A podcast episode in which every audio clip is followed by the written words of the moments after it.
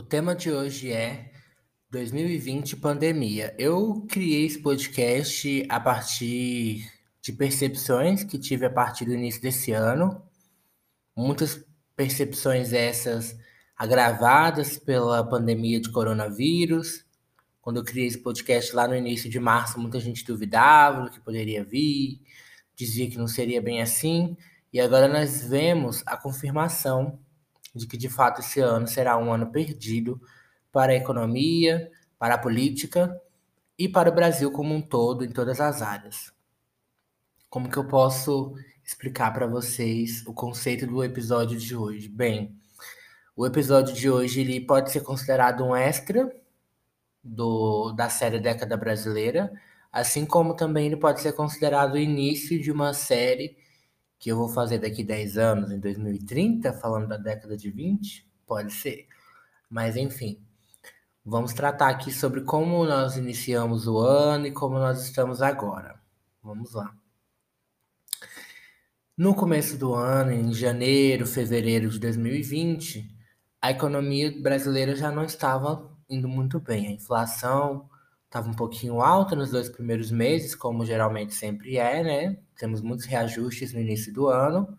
E também tivemos a questão de que a geração de empregos não estava tão forte assim no Brasil quanto se esperava. E já vimos algumas projeções caindo. Vejam só, as, pro, as projeções, como sempre, iniciando o ano lá em cima.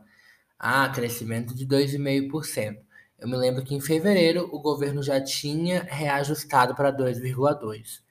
E aí, quando veio a pandemia, ali no final de fevereiro, que a coisa saiu do controle na China, em alguns países da Ásia e estava chegando na Europa, foi quando o mercado financeiro começou a prever um crescimento de 1,4%. E ficou um bom tempo nesse 1,4%. Aí depois veio um, o 0,48, que também ficou um bom tempo nessa expectativa de 0,48 enquanto que os principais agentes do mercado financeiro já estavam prevendo quedas de 4%, né? Então, quando o governo deixou de prever esse crescimento de 0,48%, já foi para prever um uma queda de 2%, 3%, e essa queda foi só caindo ainda mais, foi só diminuindo ainda mais a, a expectativa de, de crescimento do país até que chegou aí numa expectativa de queda de 6,5 por parte do mercado financeiro. Isso foi em meados de abril, maio. E aí, com o auxílio emergencial, começaram a rever essas expectativas para cima. Hoje ela está em 5,3, se eu não me engano. Mas ainda é a maior queda que o Brasil vai registrar em sua história. Né? Queda essa gigantesca muito grande a ponto de ser comparada a crises que duraram muito tempo, e essa não, não será o caso. Não é uma crise que vai perdurar. Como que eu digo isso que ela não vai perdurar? Pelo menos em termos numéricos. Eu não estou dizendo que a sua vida vai melhorar daqui dois dias. Não é isso. Mas como no início do ano a economia caiu 2,5%, porque o IBGE fez uma revisão né? Havia ali um, um dado. Havia um dado do IBGE falando em 1,5%, e ele foi revisto para 2,5%, lembrando que o Brasil só foi iniciar medidas de quarentena em meados ali do dia 15 de março para frente, que foram os primeiros estados a, de, a decretar a quarentena. Então não foi algo que pegou o país em cheio o, o trimestre inteiro. Foi mais no, mês no mês de março. Porém, é importante a gente relembrar que em janeiro, final de janeiro e em fevereiro principalmente, a gente já começava a notar falta de equipamentos vindos da China. Já começavam a faltar peças para Conserto, por exemplo, de máquinas, já começava a faltar peças para conserto de carros importados, então a gente já começou a ver alguns problemas e começaram a subir os valores de aparelhos eletrônicos. Hoje no Brasil, você comprar um celular, você tem que pensar muito bem, porque tem valores que dobraram por conta dessa paralisia industrial na China e principalmente por essa reconversão. Né? Houve uma reconversão, a gente não pode negar.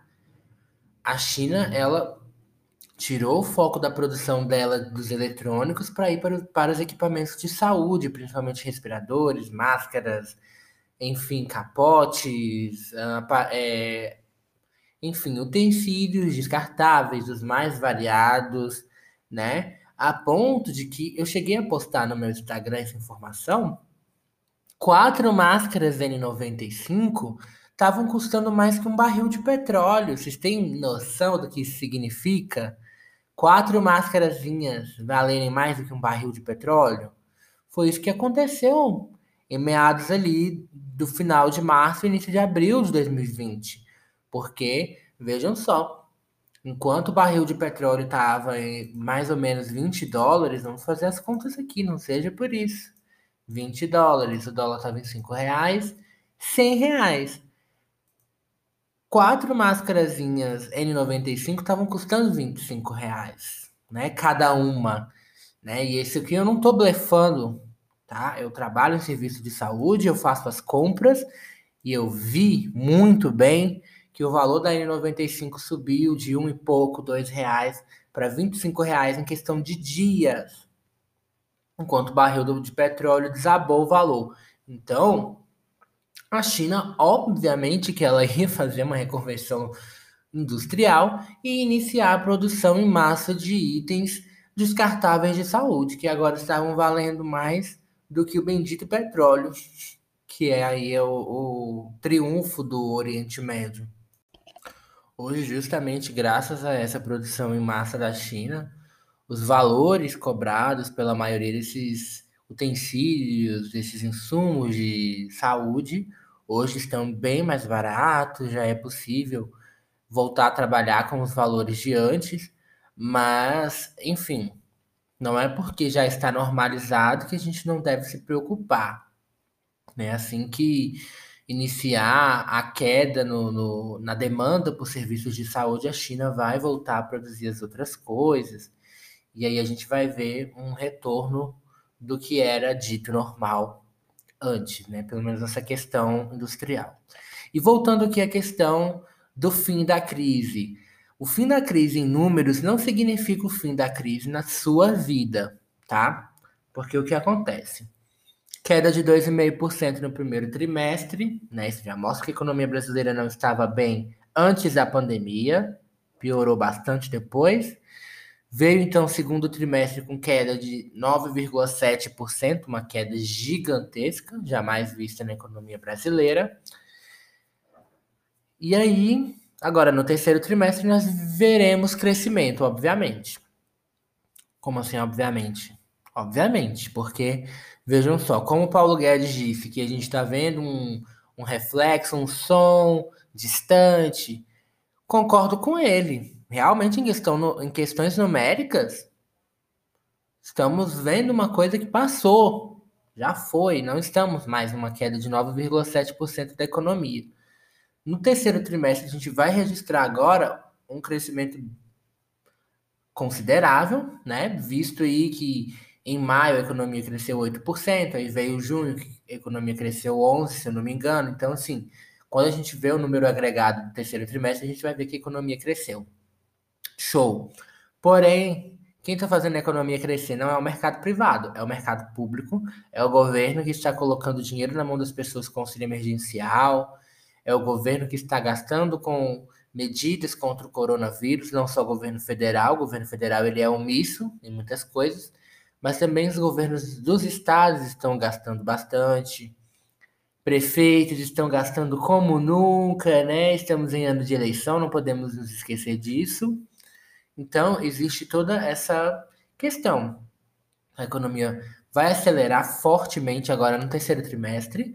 No quarto trimestre, a economia já vai desacelerar um pouco, porque tivemos diminuição no valor do auxílio emergencial pela metade e ainda não estamos vendo uma recuperação do, da economia privada, enfim, das empresas privadas com tanta força para manter o crescimento no quarto trimestre igual ou parecido com o do terceiro. Então, nós veremos sim uma desaceleração. E não há expectativa de grande crescimento em 2021. O próprio governo já está prevendo menos que o mercado financeiro, falando em 3,2, e nós não temos garantia nem desse 3,2. Então, assim, é, a questão da economia voltar a crescer no terceiro trimestre não significa que os empregos, que a renda vai voltar de forma alguma. E outra coisa, o acumulado da queda 2,5, 9,7 é gigantesco. O acumulado é enorme. Então, a partir do momento em que a economia voltar a crescer no terceiro e quarto trimestre, é justamente para recuperar um pouco para a gente terminar na queda de 5,5, como estão prevendo agora. Porque da forma que nós estamos hoje, essa queda está em 10%. Então, o acumulado desses dois trimestres é de uma queda de 10%. A partir do terceiro e do quarto que nós iremos conseguir recuperar alguma coisa para finalizar em 5,5. E mesmo assim, essa é a expectativa do governo brasileiro e do mercado financeiro brasileiro, porque no FMI, no Banco Mundial, ainda estão prevendo quedas de 8% para o Brasil. Né? Inclusive, lá antes do auxílio emergencial sair, havia uma expectativa de que a economia brasileira iria cair 10%. Mas, graças ao auxílio emergencial, isso foi evitado. Mas, enfim, finalizando aqui esse episódio. A economia brasileira não deve se recuperar fortemente nesses últimos dois trimestres. O Brasil deve voltar a gerar empregos, mas não o suficiente para recuperar o que foi perdido, né? Nós estamos falando em 9 milhões de empregos perdidos entre vagas formais e informais.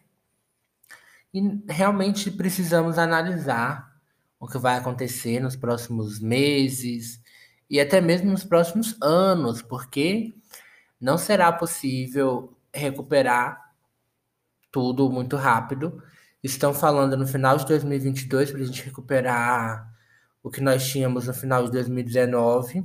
Não acho que seja factível, talvez nós tenhamos que passar mais tempo ainda para poder recuperar isso.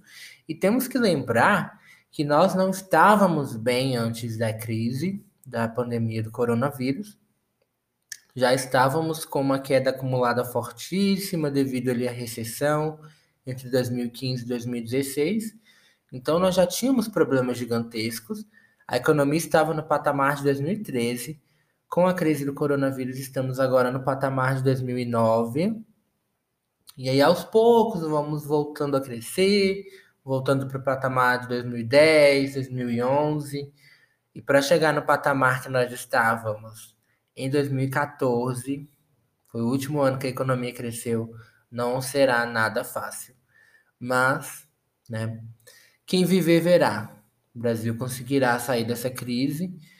Vejamos aí como será. Será com apoio público, de forma mais rápida, ou se será apenas dependendo do mercado privado aí, né? Serão pelo menos uns 10 anos para recuperar. Mas se o governo continuar na linha que está hoje, assistencialista, né? O, Bolsonaro hoje ele tá ele gastou aí no auxílio emergencial mais que o PT gastou na história do Bolsa Família inteiro. Então, ele já é mais populista, ele já é mais esquerdista do que o PT. Vamos ver se ele manterá dessa forma, com investimentos públicos, para poder a economia voltar a crescer mais rápido, ou se ele vai voltar a ser o panaca, né, liberal, que fica aguardando o mercado fazer a economia crescer. Quem viver verá. Até o próximo domingo.